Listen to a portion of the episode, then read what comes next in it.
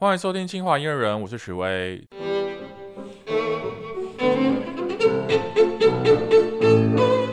今天这集又是我们的音乐解说企划。今天我们要来介绍一首超级无敌好听的曲子，就是德弗扎克的大提琴协奏曲。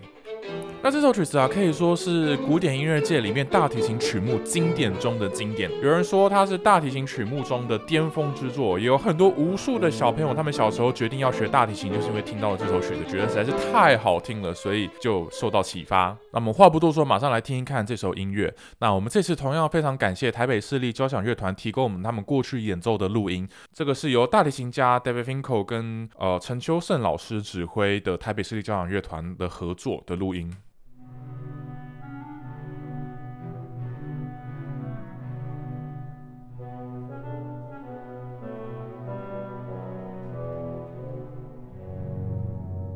好，我们现在听到是德伯扎克大提琴协奏曲的第一乐章。那这个乐章是用一个非常传统的古典奏鸣曲式写成的。一开头我们听到这个是它的第一主题。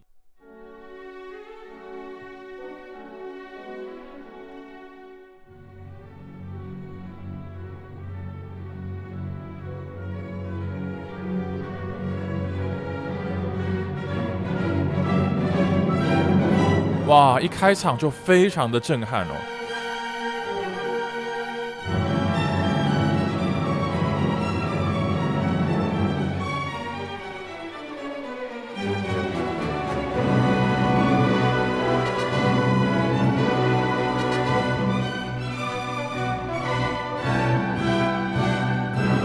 那德弗扎克他是个非常传统的作曲家，所以他遵照了这个古典协奏曲的创作方式，就是在独奏大提琴进来之前，会有一段很长的乐团的开场。那在这段乐团的开场里面，他就会先把这整个乐章里面会出现的一些素材啊、主题啊，在这边先呈现出来，然后在乐团呈现过一次之后，接下来大提琴出现的时候，会再把这些素材再呈现一次。这就是我们最常见的古典协奏曲的架构。那我们刚刚听到这个主题呢，它就是这个乐章的第一主题。然后现在的这个部分呢，是第一主题跟第二主题之间的一个过门。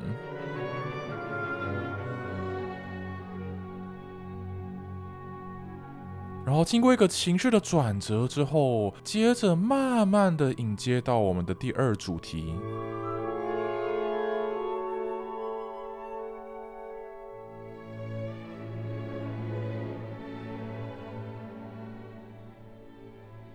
好，接下来我们的第二主题就由法国号缓缓的吹奏出来，非常非常的优美。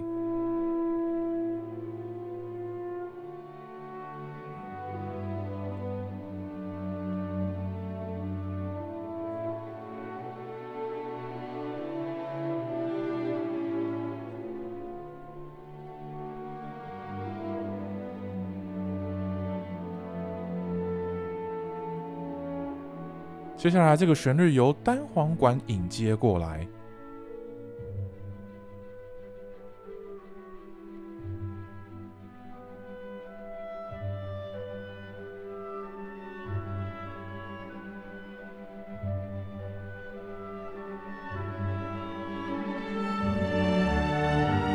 接下来，整个乐团的情绪都激动起来，来到了城市部的结尾。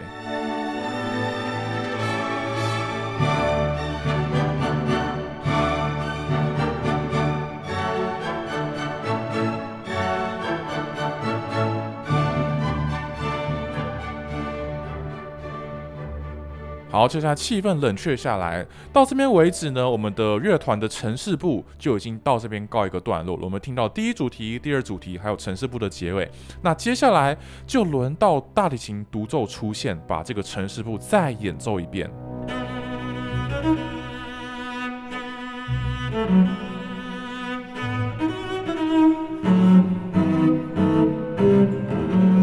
现在听到的是大提琴在演奏第一主题，但是是用一种比较像是在即兴的方式演奏出来。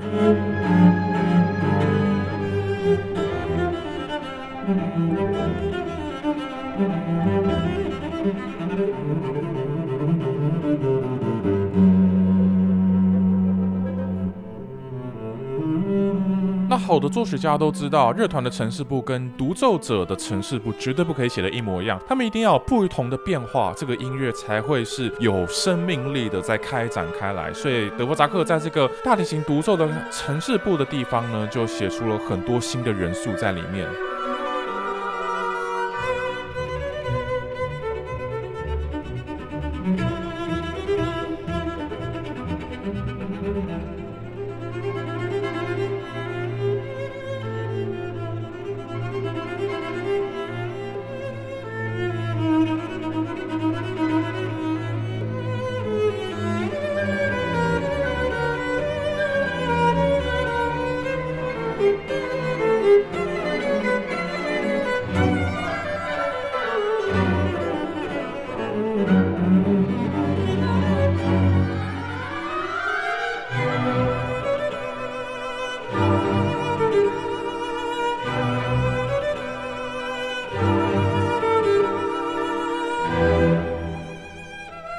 好，然后再一次的这边第一主题已经稍微告了一个段落，接下来情绪开始有一个转折，然后我们慢慢的来到了接下来那个温柔甜美的第二主题。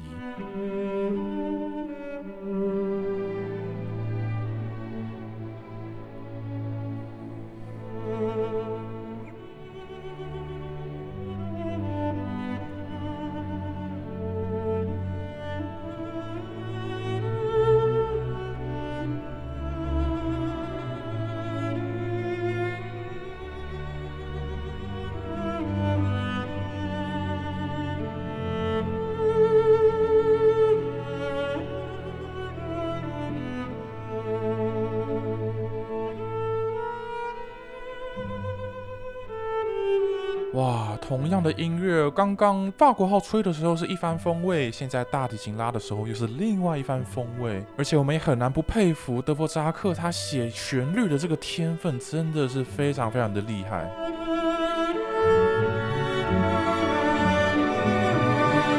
接下来来到了城市部的结尾，但是它的气氛却跟刚刚不一样。德弗扎克再次做出了新的变化。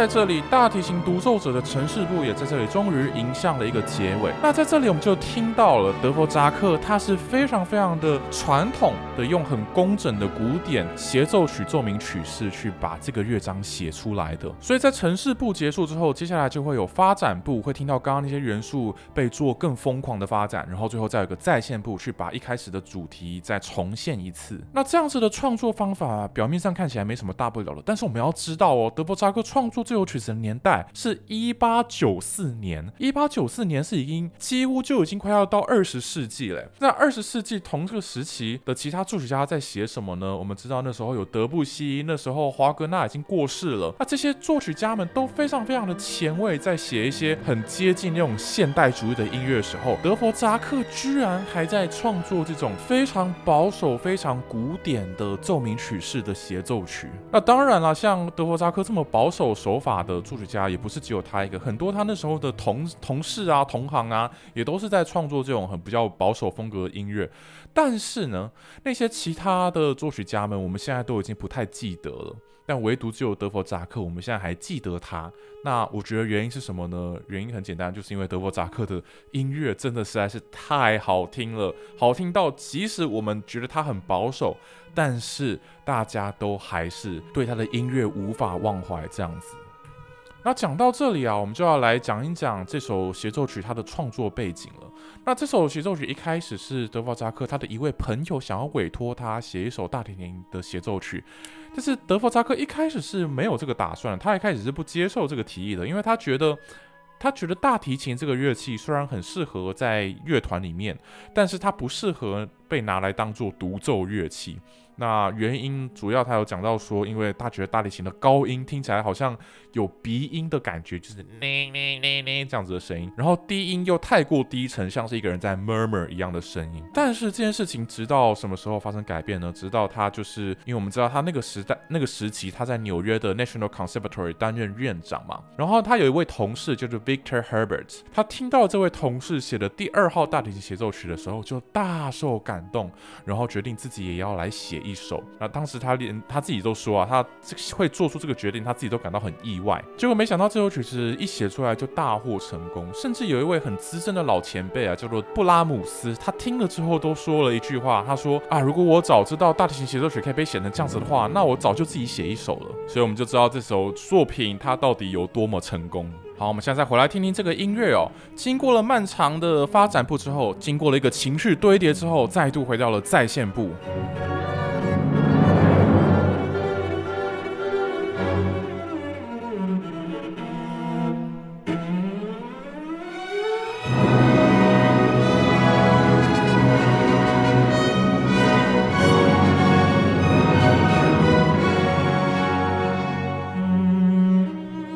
好，我们现在就回到了在线部，我们听到第二主题被完整的呈现出来。那值得一提的是啊，这个在线部它是一进来就马上进入到第二主题，而不是先从第一主题开始。这虽然跟我们一般常看到的古典奏鸣曲是有点不太一样，但它其实也是一个很合理的选择哦。因为我们在莫扎特啊、海顿的音乐里面都有看过这种由第二主题作为再现的一种手法，甚至到了浪漫时期的时候啊，有一位作曲家他就是肖。邦他最喜欢用这种方式做在线，那德弗扎克只是追随他们的道路而已。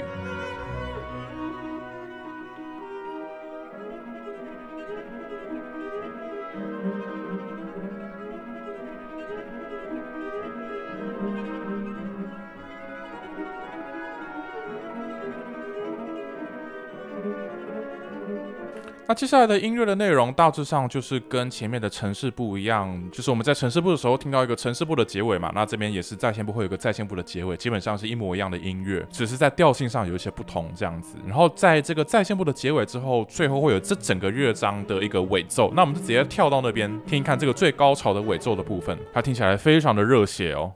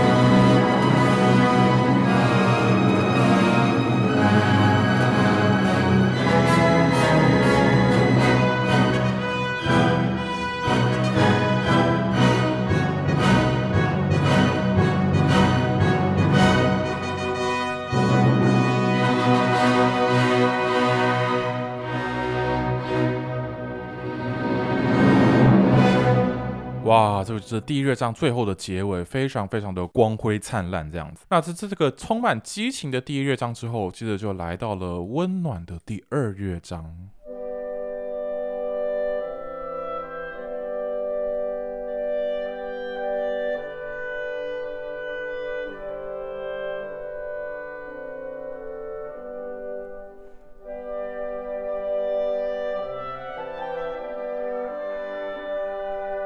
在略短简短的开场白之后，接着就轮到大提琴出现，把这个旋律完整的呈现出来。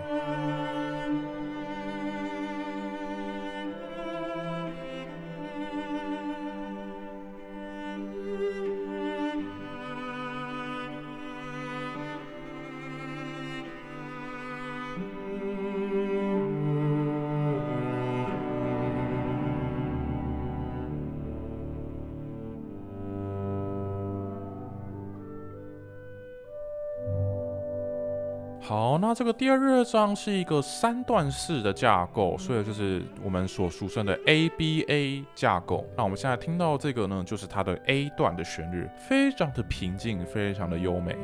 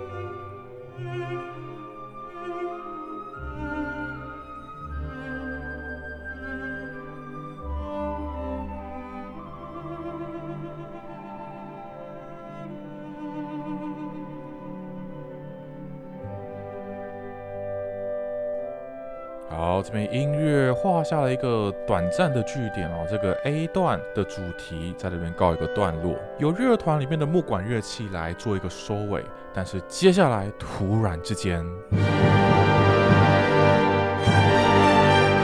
音乐突然转到了小调，来到了这个乐章的 B 段，然后大提琴拉出了一个非常特别的旋律哦。大家仔细听听看。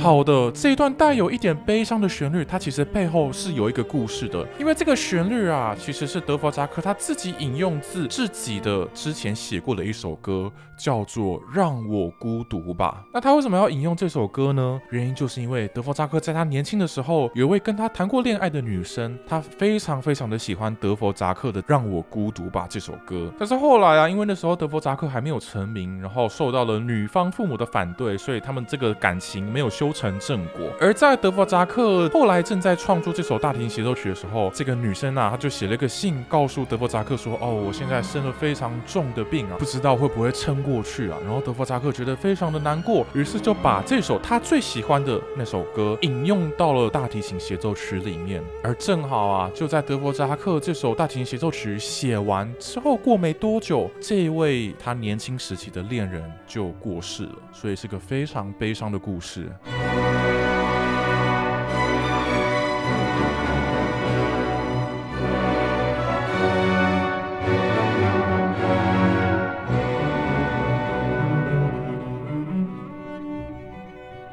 接下来，德弗扎克就继续让大提琴对这首《让我孤独把》这首歌的旋律做出各种的变奏。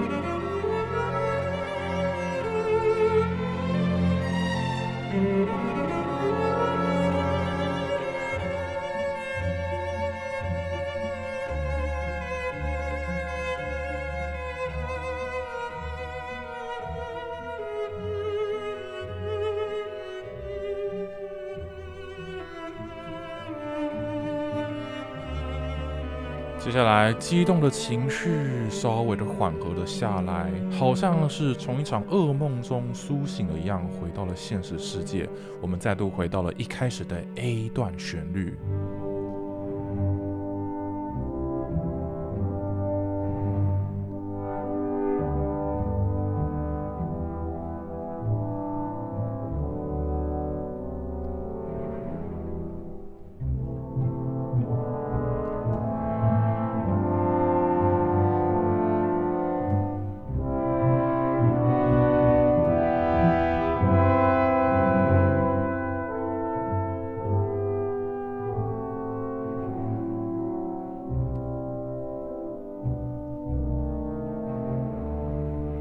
接下来，乐团的旋律慢慢的淡出，留下大提琴自己一个人拉起了一个类似 a cappella 的片段，好像是深夜中一个人自己的独白。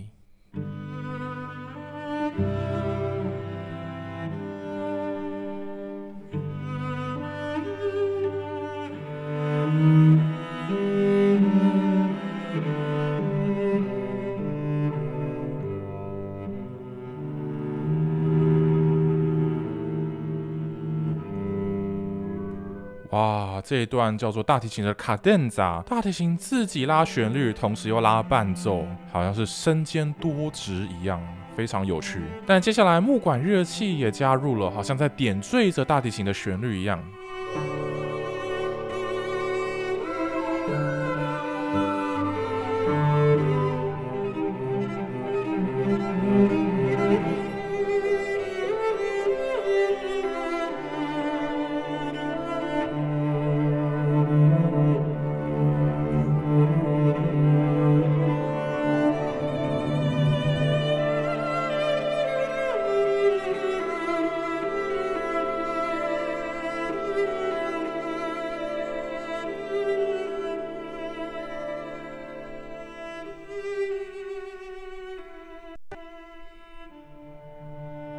这段类似卡顿扎的片段终于结束了，整个乐团终于再次加入演唱这个 A 段的主题。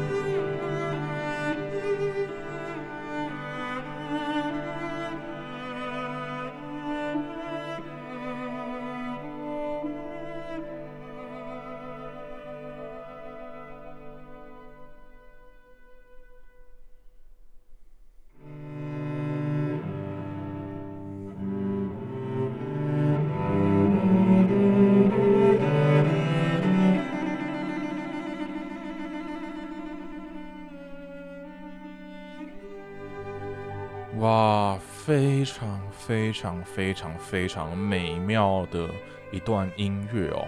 这个第二乐章也终于在这边迎来一个尾声。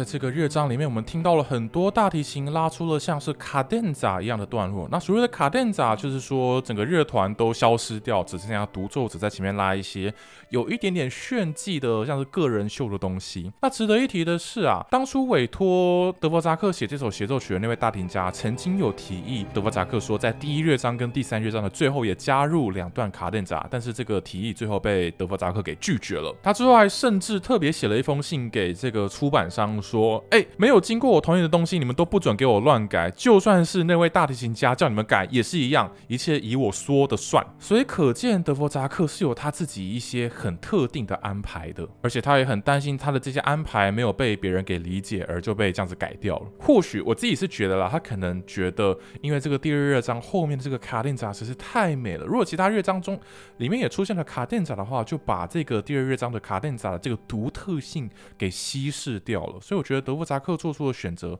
是非常正确的。好，在这个让人非常揪心的第二乐章结束之后，接着来到了第三乐章。首先由乐团像是偷偷摸摸的演奏出这个乐章的主题。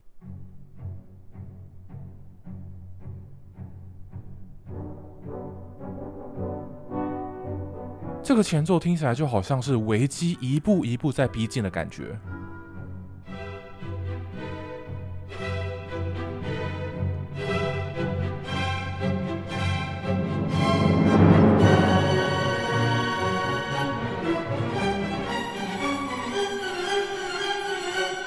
接着独奏大提琴出现，然后宣告了这个主题真正的样貌。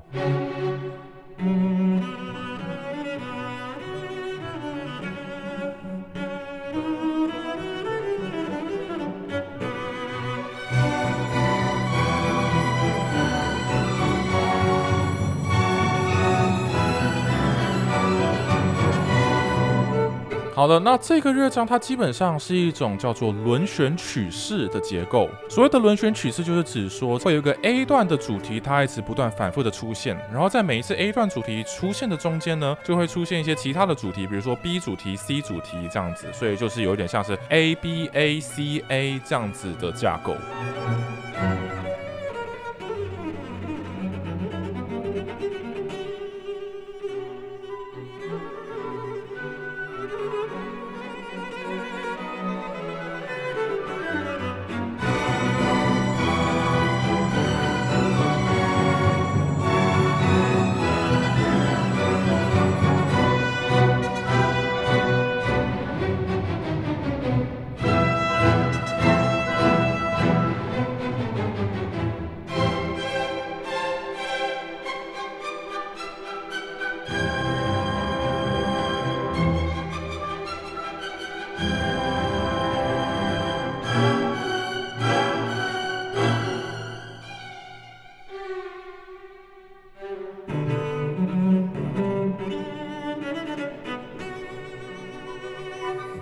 好的，接下来经过一段优美的过门之后，准备要迎来我们的 B 段主题。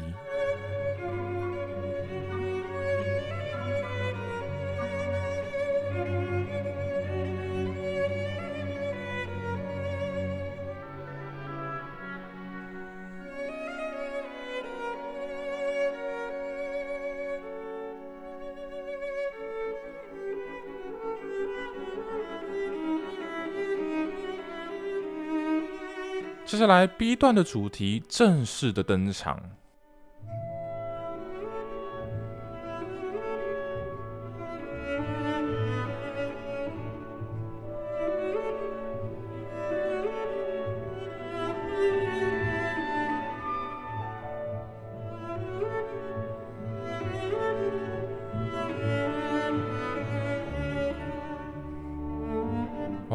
这里大提琴跟管乐的互动真的非常非常的美妙。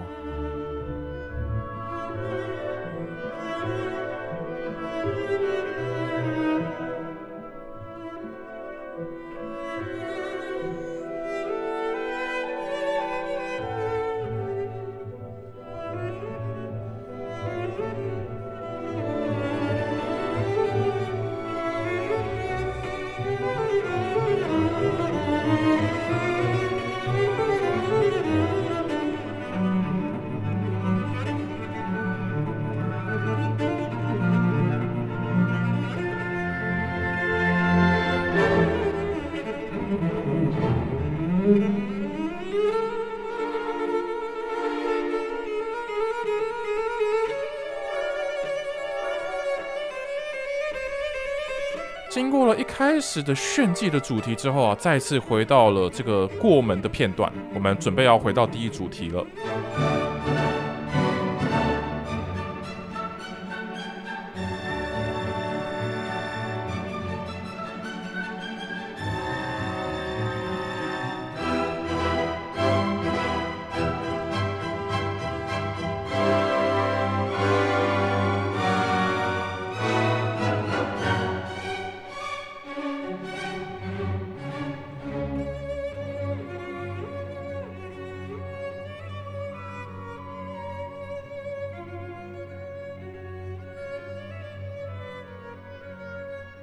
刚刚那一段的过门之后，接着又再度回到了一开始的第一主题。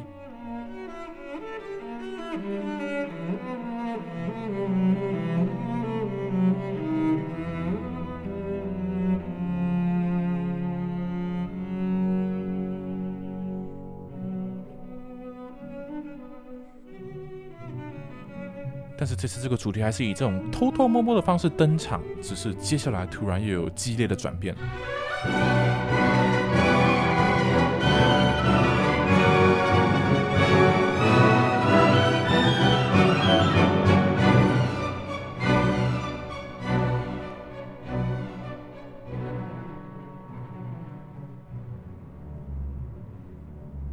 然后经过另一段。和声的转折之后，准备来到了另外一段新的主题，也就是 C 段的主题。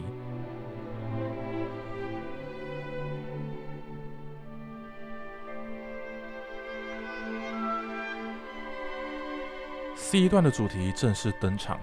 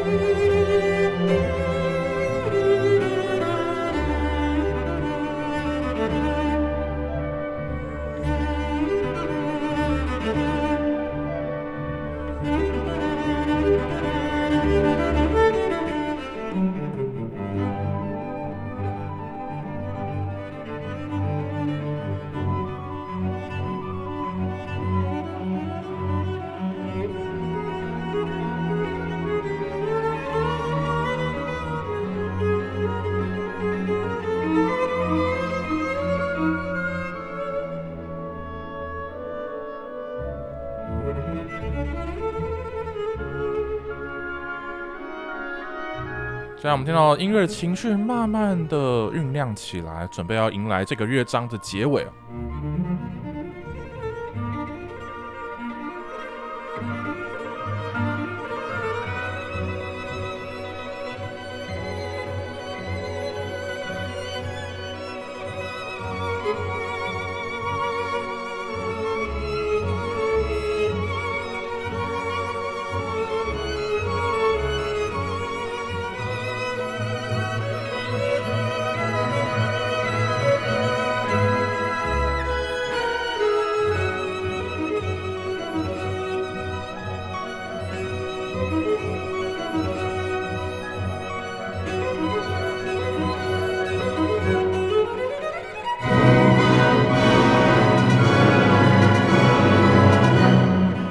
一段主题再次轰轰烈烈的出场，而且这次变成在大调上。这个乐章最后的，或者说应该说这整首协奏曲最后的尾奏正式的展开。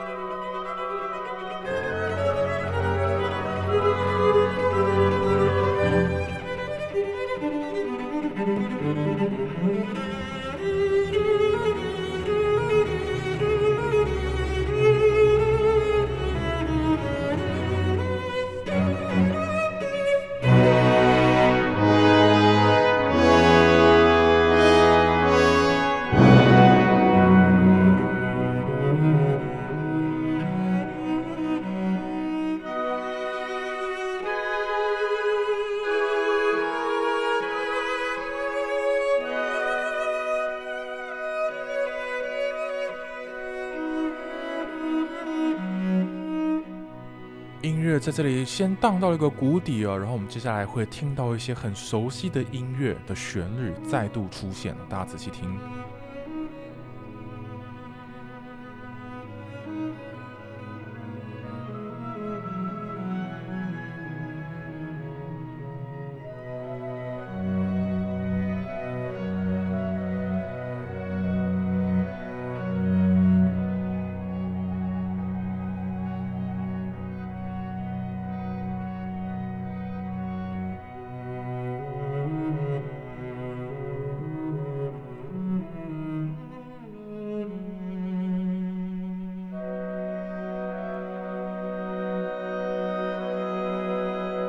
突然之间呢，我们刚刚在第二乐章里面听到的德弗扎克年轻的恋人最喜欢的那首《让我孤独吧》的旋律再次不舍的出现。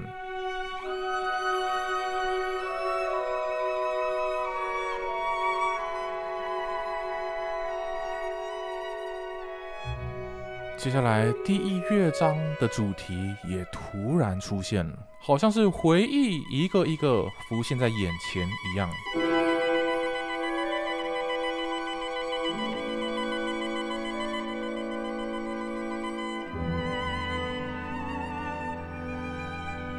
德巴扎克特别指明啊，在这个乐章最后的结尾啊，音乐要越来越渐弱，越来越小声，就像是微风渐渐的消失一样。很多人通常都习惯这个协奏曲的最后要轰轰烈烈的结束嘛，但是德巴扎克在这边反其道而行，做出了这个越来越小声的设计。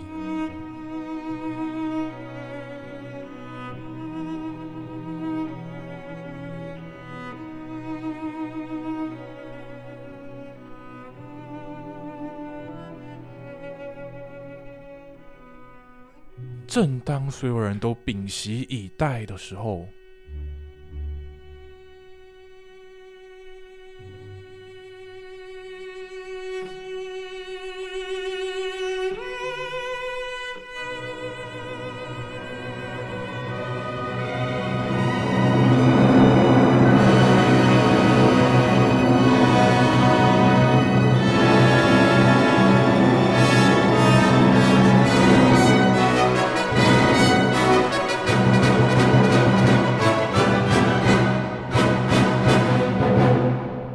非常轰轰烈烈的结尾啊！这首大提琴协奏曲啊，对大提琴家来说是一个必学的曲目。虽然它真的演奏起来非常非常的艰难，但其实也真的非常非常好听啦。希望通过这次的解说，可以让大家喜欢上这首曲子。那这里是清华音乐人，我是许巍，我们下次再见，拜拜。